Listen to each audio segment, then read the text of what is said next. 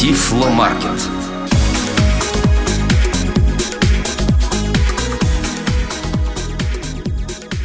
Всех приветствуем! Вы слушаете новости и обзоры компании «Элита Групп», выпуск 26 сентябрь 2013 года. И у микрофона сегодня снова Светлана Васильева из Новосибирска. И, конечно же, Олег Шевкун из Москвы. Свет, ну что интересного нас сегодня ждет? Сегодня у нас будет интересный гость в студии, и мы познакомим вас с еще одним сотрудником компании «Элита Групп». А про Plextalk, про Plextalk расскажем? Конечно, и даже дадим послушать, но сначала новости. Итак, в новостях. Компания Shinano Kenshi выпустила обновление версию 6 прошивки для тифлофлешплеера Plextalk Pocket PTP1, именуемого в народе Потапычем. Этот плеер вышел на рынок еще в 2008 году и с того времени регулярно обновляется. И вот уже шестое крупное серьезное обновление прошивки. Я думаю, несколько позже в нашем подкасте мы подробно расскажем о том, что же есть, что же представлено в этом обновлении. Не так ли, Светлана? Да, в конце нашего подкаста вы можете услышать демонстрацию. Я хочу вам напомнить, что также на нашем сайте есть полный список того, что появилось в этой версии. И огромная просьба, уважаемые слушатели, пожалуйста, во время обновления будьте внимательны. Не вынимайте SD-карту из плеера во время обновления. Не отключайте его от питания, это может повредить вашему устройству. И вам придется отправлять плеер в ремонт в компанию Elite Group. А на это нужно время, поэтому будьте, пожалуйста, внимательны. Следующая новость тоже от компании Shinano Kenshi. Теперь плееры Blackstock Lineo и Blackstock Lineo Pocket поддерживают обновления по сети. То есть теперь вам не нужен для этого компьютер. Если обновление появилось и ваш плеер подключен сети интернет, плеер вам об этом сообщит и предложит это обновление установить. Если у вас Blackstock Lineo, то эта опция будет поддерживаться с версии 5. Ну а в Blackstock Lineo Pocket это уже по умолчанию включено. Радует нас также компания Acapella Group. Дело в том, что полностью локализован интерфейс э, синтезатора Infovox 4. Это весьма интересный и полезный продукт, который представлен на российском рынке компании Elite Group. И если вы пока не знакомы с синтезатором Infovox 4 и с его возможностями, то слушайте наш подкаст, потому что буквально через несколько минут мы подробнее об этом расскажем. Ну и последняя на сегодня новость. 27 а, сентября состоялся турнир по мини-футболу «Спорт слепых». Он был приурочен к Дню белой трости. Организаторами турнира выступили Департамент физической культуры и спорта города Москвы и Московское городское отделение Федерации спорта слепых. Компания «Элита Групп» поддержала соревнования призовым фондом. Пятеро лучших спортсменов получили сертификаты на тактильные трости от компании Ambutech. Поздравляем наших спортсменов с победой и желаем дальнейших достижений. Ну что же, с новостями закончили. Перейдем к обзору Infovox 4, а заодно познакомимся с еще одной сотрудницей компании «Элита Групп». Дорогие друзья, сегодня мы хотим представить вам еще одного сотрудника компании «Элита Групп» Татьяну Цыганову. На самом деле, именно благодаря Татьяне вы получаете доступ к нашим подкастам, к нашим новостям и ко всему прочему. Татьяна, добрый день. Добрый день. Добрый день, Светлана. Добрый день, наши радиослушатели. Сегодня мы расскажем вам о продукте, который называется Infovox 4. Татьяна, расскажите, пожалуйста, об этом продукте немножко, что это такое для тех, кто с ним не знаком. Invovox 4 представляет из себя аппаратно-программный продукт, чисто физически это USB dongle с, ну, с пакетом программного обеспечения синтеза речи. Он может использоваться, в общем, на любом компьютере, где необходим синтез речи и где имеется USB-порт. По факту получается, что пользователь имеет четыре машины с синтезом речи, три локальных и одна мобильная, которая может использоваться на любом компьютере, дома, на работе, где угодно пользователь всегда имеет возможность переносить донгл с собой. То есть, если человек пришел к друзьям в гости, ему понадобился компьютер, он может, соответственно, его активировать и использовать, даже если там ничего говорящего не установлено. Совершенно верно. Он может взять с собой э, USB донгл и использовать на любом ПК. Ну, естественно, минимальное требование – это наличие USB-порта только лишь. А был продукт Infovox 3. В чем отличие Infovox 4? Что там нового появилось? По сравнению с Infovox 3, Infovox 4 претерпел значительные изменения. Это в первую очередь само меню, Launchpad, панель запуска. Она имеет упрощенный графический интерфейс, прекрасно озвучивается любыми программами экранного доступа, включая, конечно же, наш JOS, любимый InfoVox 4 сам по себе пакет включает несколько полнофункциональных программных продуктов. Это также основное отличие. Это NVDA Reader, но может использоваться в случае, если на компьютере предварительно не было установлено никакой сторонней программы экранного доступа. Также Speech Creator, создатель речи, он позволяет легко создавать файлы MP3 для личного пользования из абсолютно любого текстового файла. Редактор произношения, который также позволяет управлять словарями, добавлять исключения, служит для настройки произношения любых слов, акронимов, имен и так далее. Менеджер загрузки. Он позволяет локально добавлять и удалять голоса. Voice Manager позволяет управлять голосами, создавать любые голоса новые с любыми настройками на базе имеющихся голосов. InfoVox 4 включает 62 голоса на 26 языках. Очень обширный пакет. И, конечно же, новшество – это голоса калибри. Что такое голоса калибри? Для InfoVox 4 доступны голоса как высокого качества, обычные, приятные для чтения, обычные голоса, и калибри. Это голоса с улучшенной разборчивостью речи на высокой скорости чтения. Они отличаются именно этим, ну и плюс тем, что, в отличие от голосов высококачественных, имеют гораздо меньший размер. Для Алены, например, голос High Quality имеет размер 153 мегабайта, а калибре 12 мегабайт. Также он более гибок, несмотря на то, что голоса калибри немного роботизированы, то есть менее естественные, они более гибкие и имеют более высокую разборчивость при быстрой скорости чтения. Там, где это необходимо, конечно. Вот, собственно, вот этим. И э, это разработка компании Acapella, новая технология, как сам производитель назвал данный голос, он называется Small and Fast маленький и быстрый. Ну, надеемся, что он пригодится пользователям. Именно для этих голосов имеется возможность изменения высоты тона, включения отключения подробного режима чтения, сокращения аббревиатур, координат и так далее. Ну вот, собственно, этим отличается. А какие операционные системы поддерживаются продуктом InfoVox 4? Абсолютно все, включая 32 и 64-битные операционные системы XP, Vista, семерка и восьмая версия последняя. Абсолютно все. И также поддерживаются скринридеры, также 32 и 64-битные практически все программы экранного доступа. JAWS, ZoomText, Dolphin Hall, Supernova, Windows Eyes, Cobra и многие другие приложения, которые используют синтез речи. Ну и, как я уже сказала ранее, даже если на компьютере не было предустановленной программы экранного доступа, запускается программа NVDA, которая обеспечивает доступный синтез для любого ПК более подробно об установке, только чтобы было понятно. Имеется возможность установки на три персональных компьютера, любых абсолютно. Плюс пользователь всегда может перенести локальную установку обратно на USB донгл, на USB ключ и на любой ПК, как ему будет удобно. В любое время ничем он не ограничен. То есть, если я решила старый компьютер больше не использовать, я могу просто скопировать с него лицензию на донгл, на, на USB носитель и затем перенести на новый компьютер без проблем. Совершенно верно. И в любое время вы можете это сделать без любых ограничений. То есть приобретая одну лицензию. Плюс также наличие голосов. Вы всегда можете поменять голос, догрузить голоса требуемые. По умолчанию грузится при обновлении голоса калибри, имеющие небольшой размер. И всегда благодаря программе обновления и voice менеджеру вы всегда можете догрузить голоса высококачественные, пожалуйста, входящие в пакет вашей лицензии. То есть, допустим, если вы решили изучать французский, вы можете загрузить французский и читать французские тексты. На самом деле голос голоса Декапелла очень качественные. Я вот э, очень много читаю на английском, и я просто очень люблю именно с синтезаторами акапелла. Мой любимый это Heather. Я очень люблю с ее помощью читать. Она прям как настоящая почти звучит. И не устаешь очень долго читать даже книжки.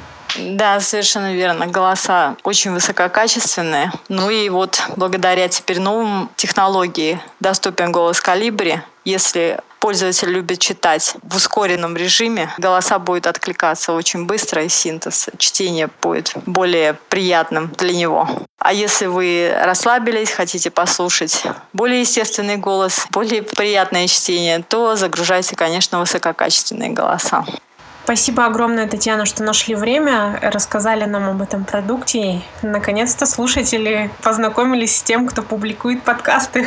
Всего доброго вам и нашим пользователям.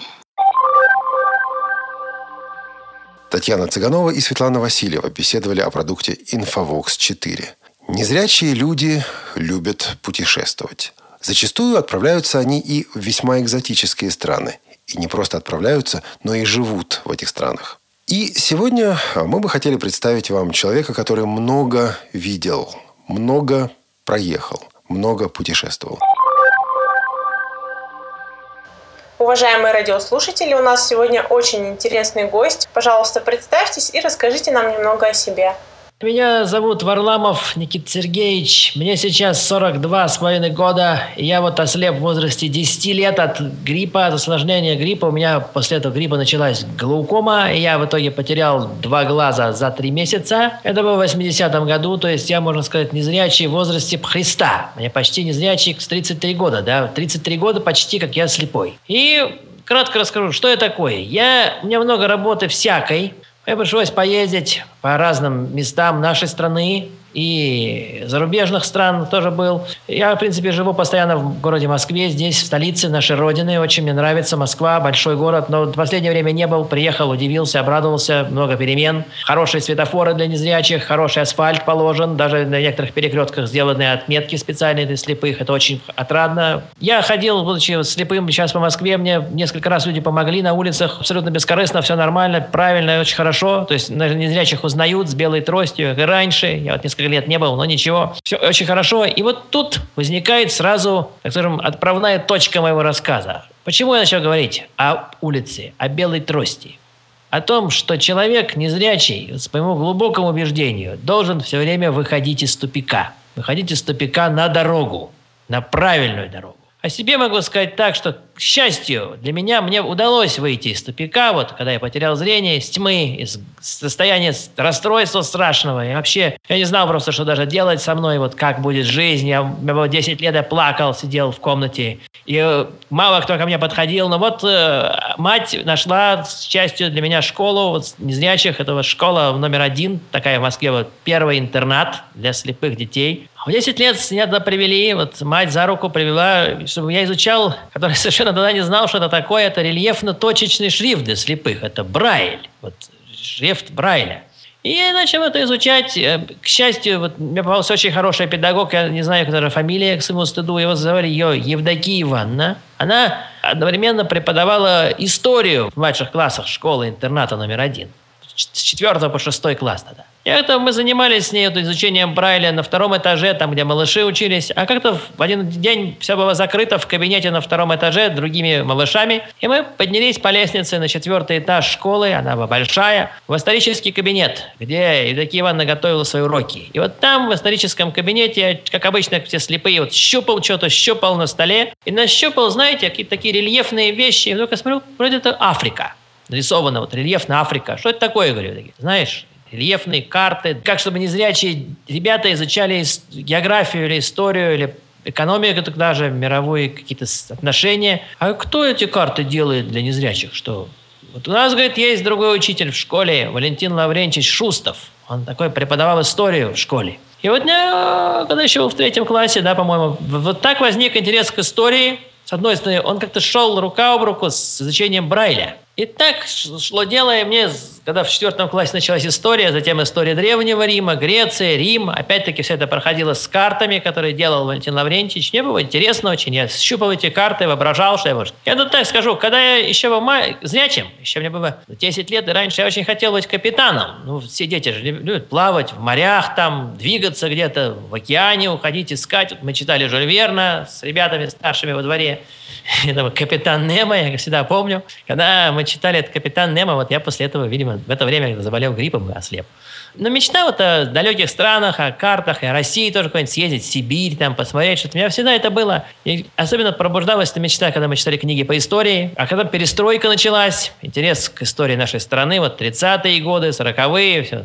Страна с непредсказуемым прошлым, короче. Ну и так у меня все это пошло-поехало. Я решил в итоге поступать на исторический факультет и поступил на исторический факультет МГУ в 89 году. В МГУ я занимался историей разной, но понравилась мне больше всего история советского периода, история индустриализации. Вот эти все противоречия, как создавалась промышленность, как работали с американцами. Я в этом написал свою дипломную работу. А, конечно, нужно жить же, правильно? Студента стипендия небольшая, да, песня, знаете, вот такая старая песня, у студента вечно пуст карман. И вот я начал подрабатывать, а в это время выучил английский, потому что нам там приезжали в университет американцы, которые преподавали английский. Я выучил английский и стал подрабатывать переводчиком. А когда я стал подрабатывать переводчиком, меня взяли там в одну фирму, которая организовала выставки, выставки художников. Выставки художников и представителей народного творчества, резчиков, скульпторов – а потом эта фирма разорилась, но когда она разорялась, из офиса вывозили их мебель, я там слепой стоял и даже не знал, как фирма разорилась.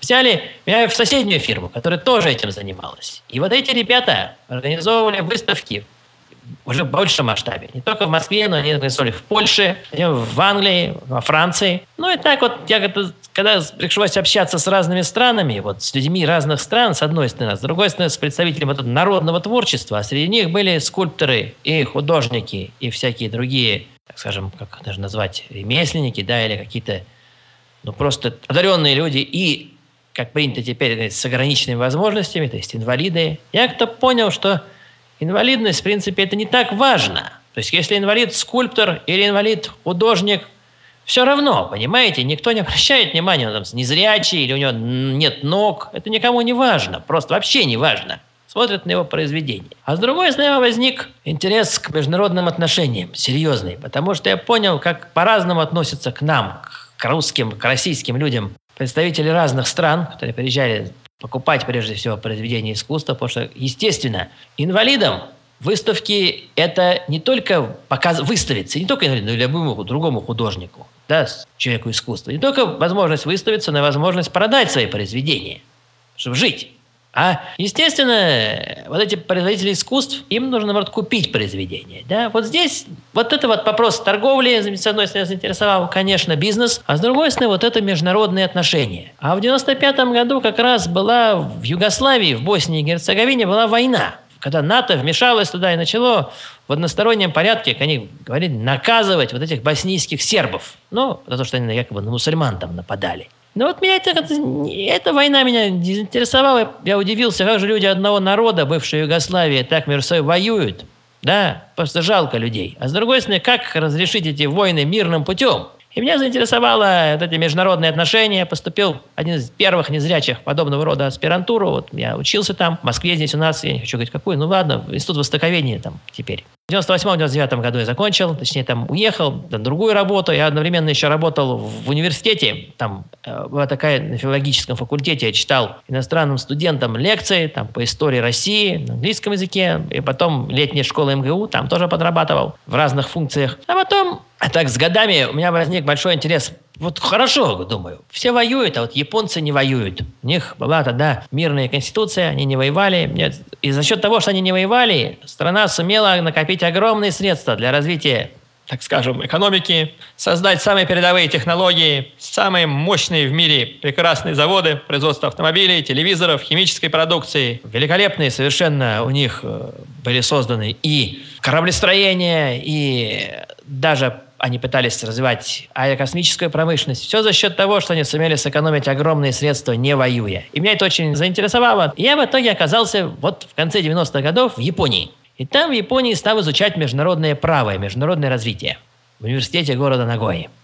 Ну и там я поручился, как раз даже там сделал докторскую диссертацию. То есть в итоге вы аспирантуру закончили уже в Японии? Ну, я закончил в Японии другую там вот аспирантуру по международному развитию, да. Но мне приходилось в жизни работать с, очень много со зрячими людьми. Их просто ну, в тысячи раз больше, чем слепых.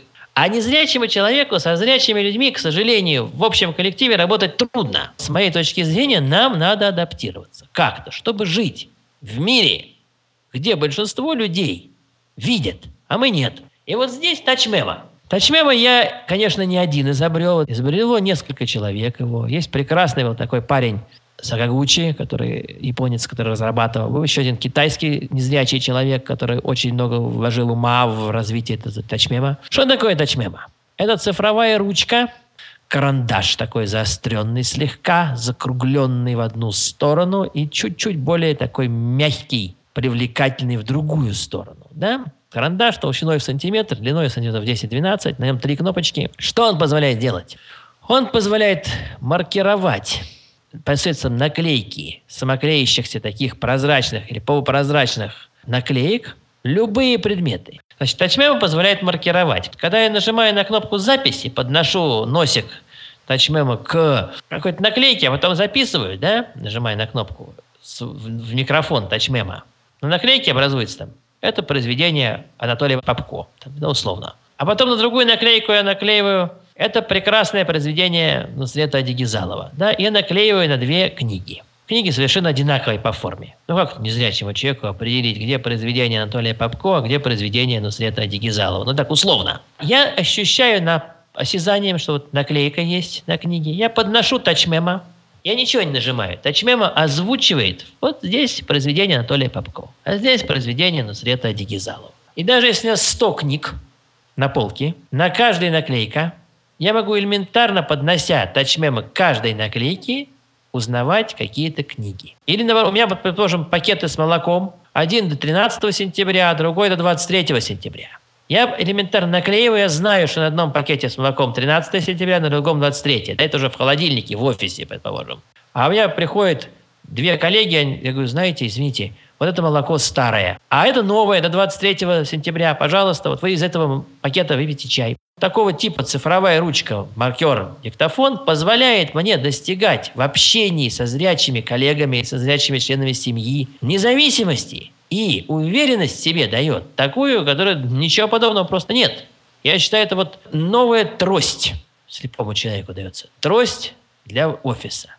Я просто хочу э, нашим слушателям немножко с точки зрения пользователя э, рассказать об этом. То есть у меня всегда было достаточно много бумажных документов, потому что я работаю в разных местах. У меня э, договор там, договор с другой компанией, договор еще какой-то. И очень много различных документов, их всегда было очень сложно найти то, что нужно. То есть, ну, сканировать постоянно это тяжело. И вот когда у меня появился именно этот прибор, я просто сделала папочки, я их классифицировала, и там уже разные документы. Теперь я могу очень быстро все найти. И кроме того, у меня очень много дисков, просто огромное количество.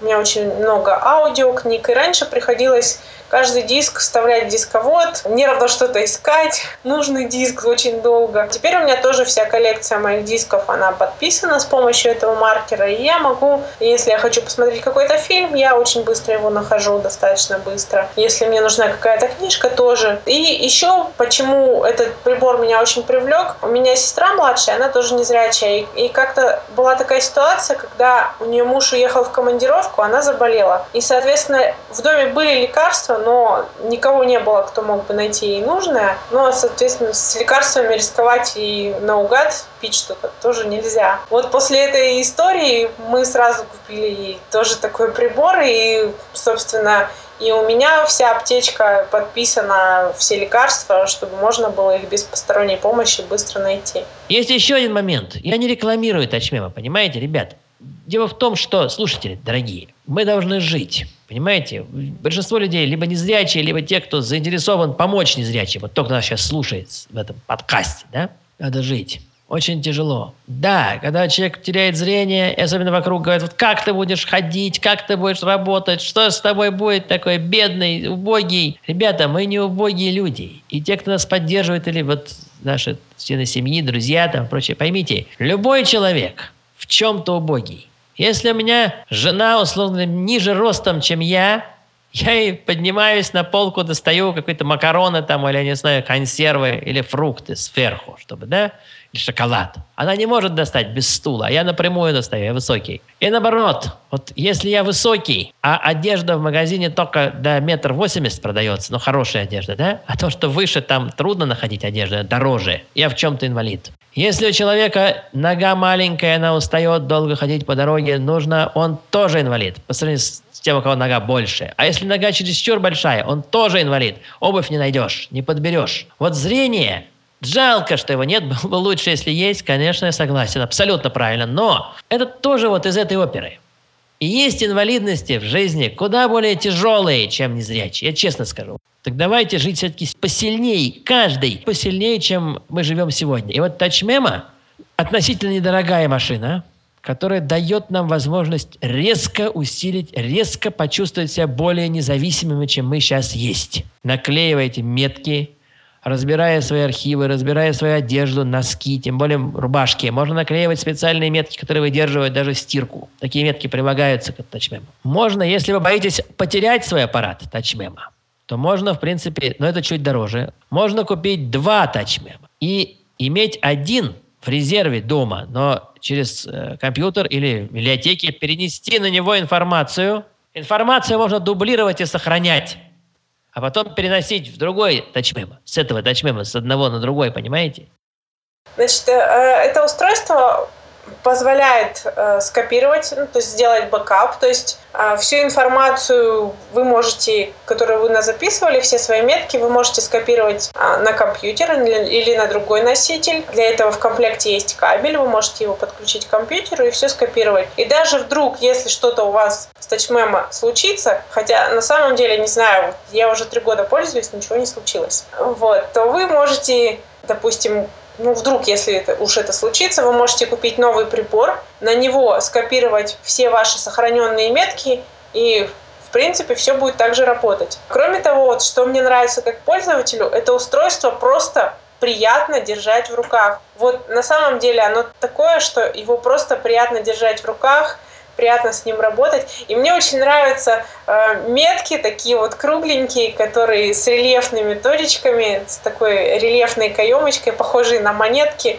Очень хорошая идея сделать такие метки. Мне кажется, что вот такие аппараты типа TouchMemo, они создают... И вот сейчас Focus Blue, Elite Group продает прекрасный брайлевский дисплей с компанией Freedom Scientific, те же самые фирмы, что делает JOS. Вот этот продукт должен быть, понимаете, не просто функционален. Он должен давать слепому человеку чувство уверенности, как хороший модный галстук или как хорошие модные ботинки. Не обязательно, вот не каждый человек может купить машину Bentley. Правильно? Я не могу. Больше людей может купить машину Lexus. Я тоже пока не могу. Они красивые машины, дорогие. А вот машина Hyundai, она недорогая относительно.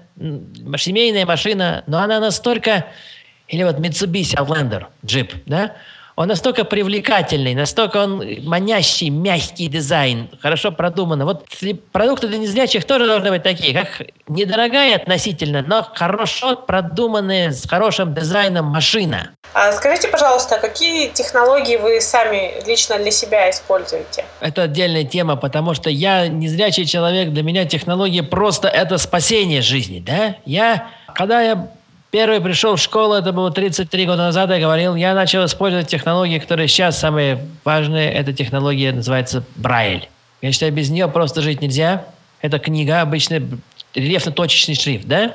И какие бы ни были технологии, как бы они ни развивались, желательно любому незрячему человеку все равно учиться читать, скрести пальцами по книге, да, чтобы изучать Брайль. И не только незрячему, но даже слабовидящему. Вот это основная технология. С нее все началось. Потом был прибор и грифель. Потом была печатная машинка, которой сейчас, к сожалению, нет, Эрика. Потом был, здесь начинается электроника. Я в 80, э, по-моему, восьмом году, когда учился еще в старшей школе, старше меня на год учился такой хороший парень, который был знаток компьютеров. Его зовут Олег Шевкун, прекрасный специалист своего дела. Он нам в класс пришел, а он тогда поступил в университет. Он говорит, ребята, надо, вот, была такая в школе встреча с выпускниками, которые поступили в университет. И Олег Шевкун, он говорит, ребята, надо осваивать электронику, которая позволит вам распечатывать на машин зрячим шрифтом, обычным плоскопечатным шрифтом своей работы, набирать по Брайлю, там печатать, проверять, сверять тексты. В институте это очень нужно. Аппарат назывался Versa Braille. Он стоял в библиотеке в центральной... Это теперь называется РГБС, Российская государственная библиотека для слепых. И вот там я увидел первую машину, которую в жизни я видел для незрячих. Она называется Верса Брайль. Это был такой аппарат, который позволял набирать... На нем была брайлевская строчка впервые электронный брайль, да, 20 знаков, кнопки для ввода, редактирование возможно какое-то простенькое. И я вот в 90-х, в начале 90-х годах на этом версобрайле набрал не одну свою курсовую работу. А потом, тоже в той же самой библиотеке для незрячих я использовал аппараты фирмы Baum. Это была немецкая фирма. Были какие-то брайлевские строчки. Потом мне удалось э, большим трудом заработать на свой первый брайлевский дисплей, который я купил или там, ну, нашел средства приобрести в 97 году. Ребята из Англии мне привезли копию Джоза. Это был, по-моему, Джоз версия 3.5. И вот с этой версией я изучал этот Джоз версия 3.5, когда мне было 30 лет, в 2000 году. А потом я купил JAWS версии 4.0, еще на английском языке, но у ней было большие ограничения. Сложно было устанавливать синтезаторы разных языков, в частности русского. Ну вот с тех пор я, в общем-то, пользователь Джоза. Сейчас я пользуюсь 12 14 какими-то разными языками. Синтезаторы можно переключать. Мое рабочее место, да, это несколько ноутбуков, потому что мне приходится ноутбук легче, чем обычный компьютер, и главное, можно закрыть в сейф, и можно запереть куда-то, и, наоборот, положить в рюкзак, привезти, отвезти. А вы сами тачмемом пользуетесь? Тачмема я даже не говорю о нем, это у меня ежедневный мой компаньон. Я даже почему не сказал про тачмема, потому что тут вот какой вопрос. Вы мне задали вопрос про технологии. В моем понимании технологии это вот что-то такое высокое, да, хай-тек, это может быть компьютер с Джозом или с чем-то еще, или VoiceOver, или может быть даже Windows есть такая программа, я ее тоже немножко использую, но мне кажется, сейчас Джоз уже впереди намного, Джоз лучше. А TouchMemo – это как трость. Это не, техно, не высокие технологии, это простая машинка, как сказать, это рабочий, как сказать, ну, как вот современный какой-то как, трость для офиса, как я сказал, или можно сказать, современные приборы грифель в каком-то, в каком-то смысле слова.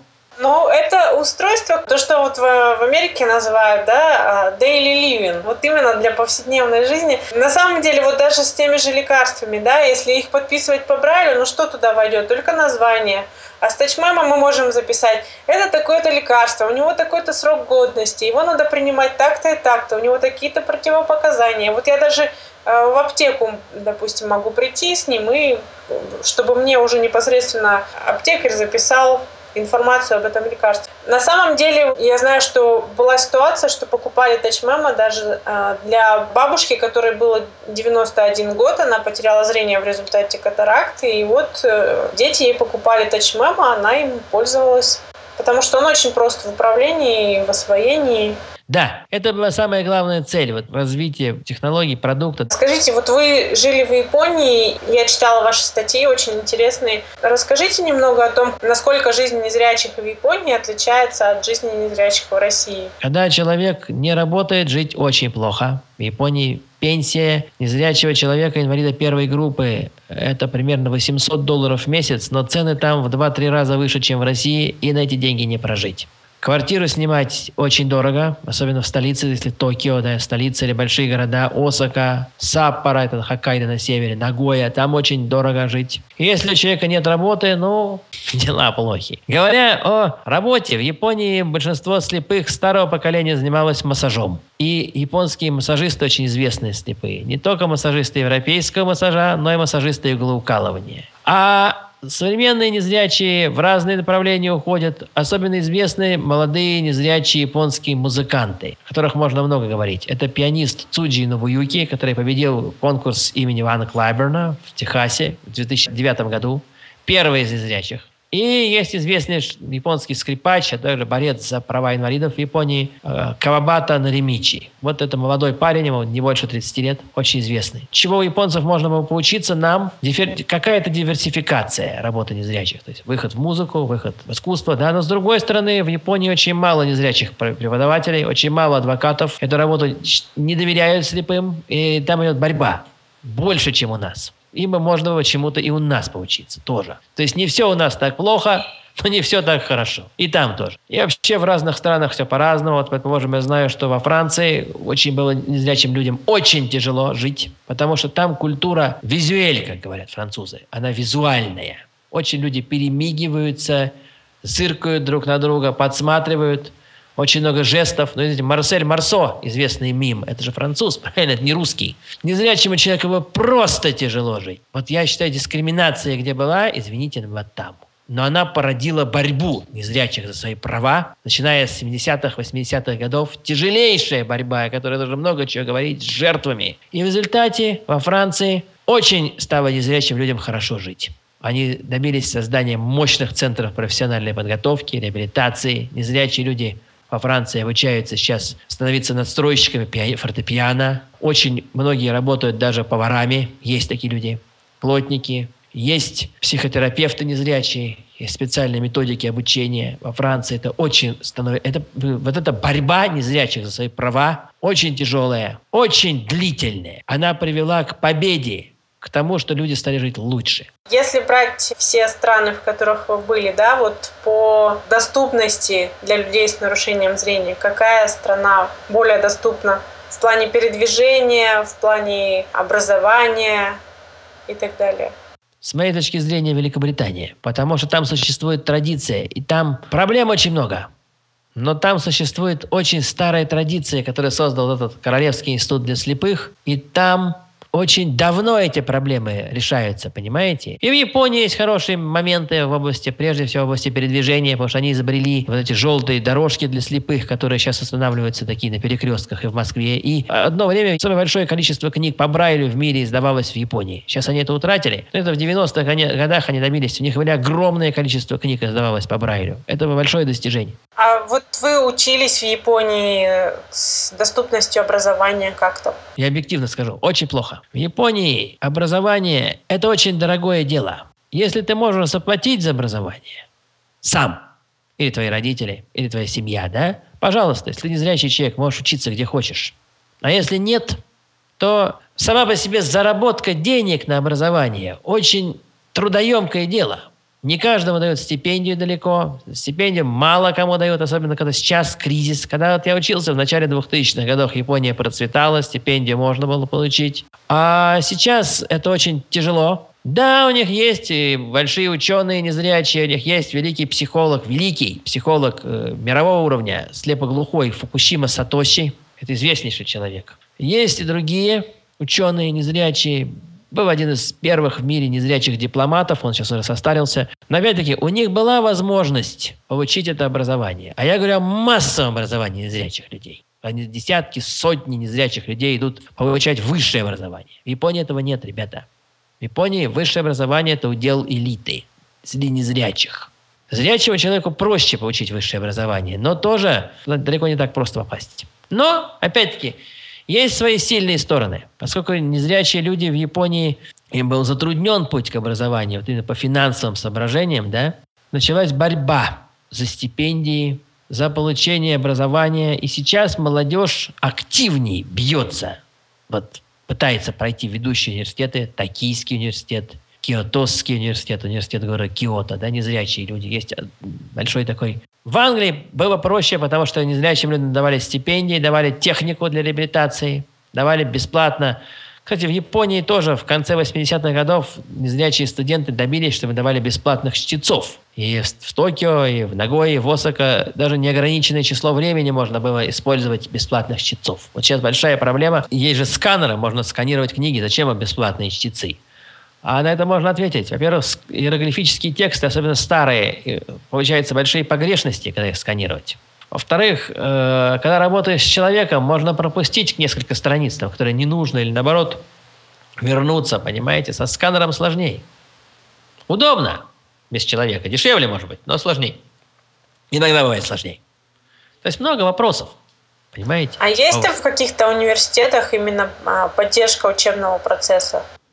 Знаете, в очень немногих. Вот в университете Токио есть, лучший университет страны, университет Токио, в Токио есть такие, такая поддержка.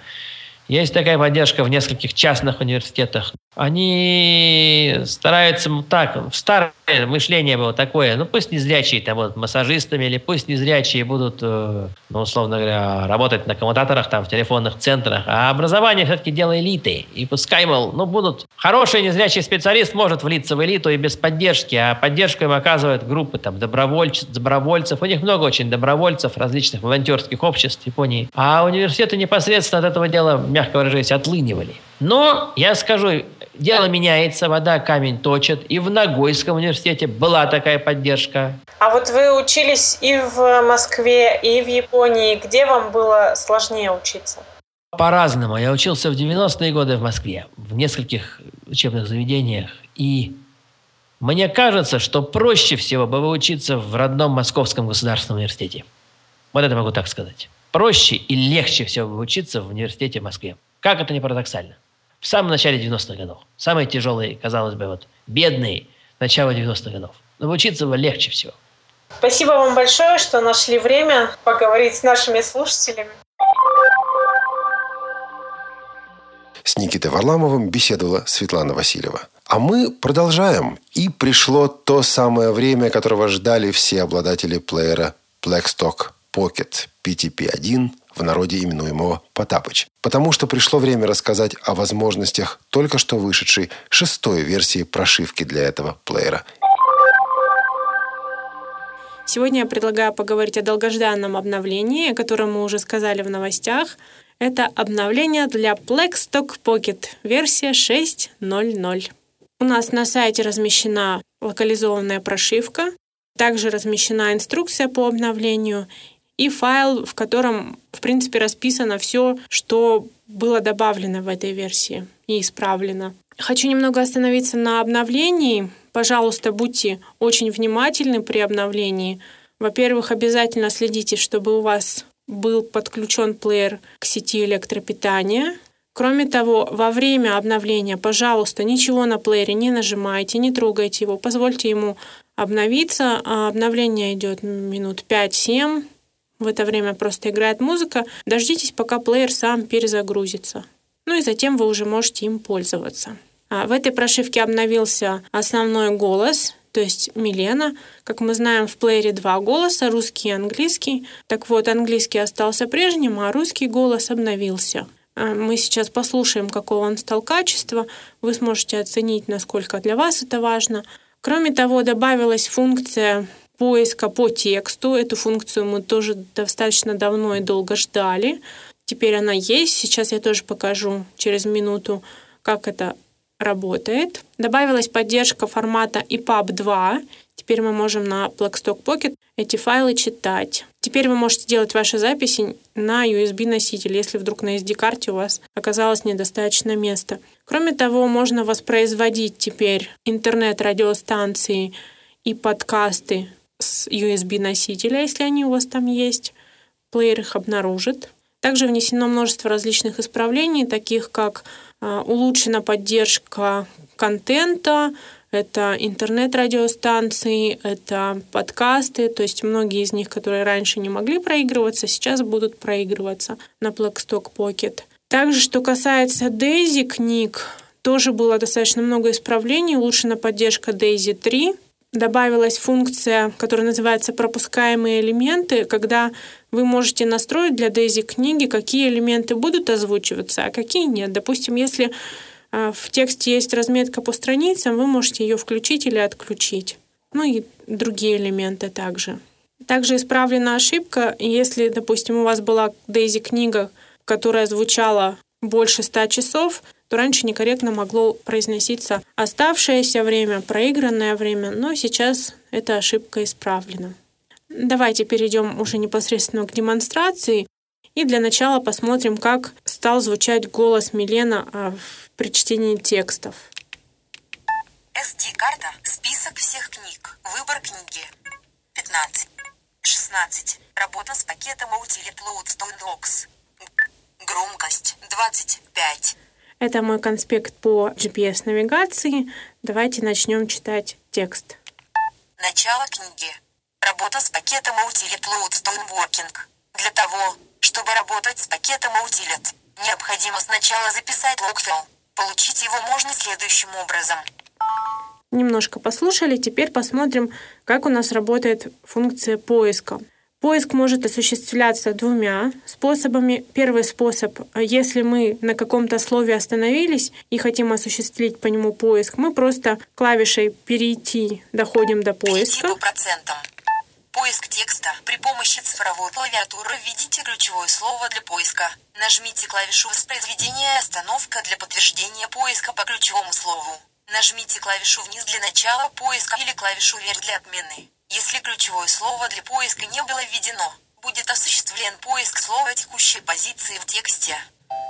Собственно, все он нам и объяснил, что если мы сейчас прям нажмем клавишу подтверждения, то он будет осуществлять поиск по тому слову, на котором мы остановились. Ну, давайте мы введем слово.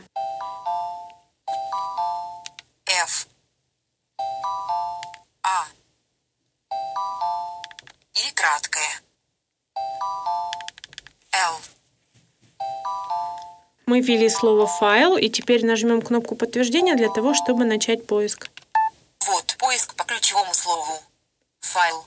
Вы файл, либо тот, с которым вы начинали запись раньше. Если вы выберете новый, Дальше, чтобы перемещаться по найденным фрагментам, мы используем стрелочки вправо и влево. Вот я иду к следующему результату. вы файл, либо тот, с которым вы начинали запись раньше. Если полученный лог будет расположен на телефоне в папке. Идите этот файл на компьютер. Нажмите кнопку «Обзор» и укажите путь лог-виджелу. Затем информация о количестве спутников во время записи лог-файла, среднем количестве созданных точек и так далее. Выберите ссылку «Скачать файл». Если скачать маршрут, в этом случае вы получите файл маршрута с номером. Вторая для загрузки лога. После того, как вы указали путь к этим двум файлам. Соответственно, здесь очень часто встречается слово «файл», и мы можем по всем этим фрагментам перемещаться. Если мы хотим обратно, мы нажимаем просто стрелочку влево. Скачать маршрут. Количестве созданных точек и так далее. Выберите ссылку «Скачать файл», если хотите ска. Ну и так далее. То есть поиск осуществляется достаточно просто. Мы можем как по ключевому слову, которое мы вводим искать, так и по слову, на котором, условно говоря, находится курсор в данный момент чтения. Файл. Если хотите скачать маршрут, в этом случае вы получите файл маршрута с номерами точек, но без комментариев. Нажмите кнопку «Продолжить», чтобы получить маршрут с комментариями. Другие улучшения в этой версии связаны с настройками сети. Во-первых, все настройки, касающиеся подключения к сети, перешли из пункта меню настройки системы в пункт сетевые настройки. Можем тоже это посмотреть. Входим в меню. Меню. Редактировать. Перемещайтесь стрелками вправо и влево. Для выбора пункта меню нажмите клавишу воспроизведения или клавишу вниз. Для отмены клавишу вверх. Если мы сейчас влево нажмем один раз, мы сразу попадем Сетевые настройки. на сетевые настройки. Вот. Просмотреть информацию сети. Загрузить настройки сети. Сохранить сетевые настройки. Включить или выключить устройство беспроводной сети. Настройки беспроводной сети. Настройка сетевой папки. Вернуть сетевые настройки по умолчанию. Просмотреть информацию сети. Как мы видим, все настройки, касающиеся подключения к интернет, теперь находятся именно в этом пункте меню. Отмена. Кроме того, плеер теперь гораздо проще распознает тип безопасности, то есть теперь он определяется автоматически при подключении к сети. И также добавилась поддержка дополнительных типов безопасности. Полный список исправлений и добавлений, напомню, вы можете посмотреть на нашем сайте. Ну что же, дорогие друзья, подошел к концу очередной 26-й выпуск подкаста «Новости и обзоры» компании «Элита Групп». Не забывайте заходить на наш сайт www.elitagroup.ru Пишите нам по адресу info.elitagroup.ru Не забывайте оставлять ваши комментарии на нашей страничке в Facebook facebook.com elitagroup Звоните нам по телефону 8 495 748 96 77. А мы, ведущие подкаста «Новости и обзоры» компании «Элита Групп» Олег Шевкун из Москвы, И Светлана Васильева из Новосибирска. прощаемся с вами. До следующего октябрьского выпуска подкаста «Новости и обзоры» компании «Элита Групп». Пока.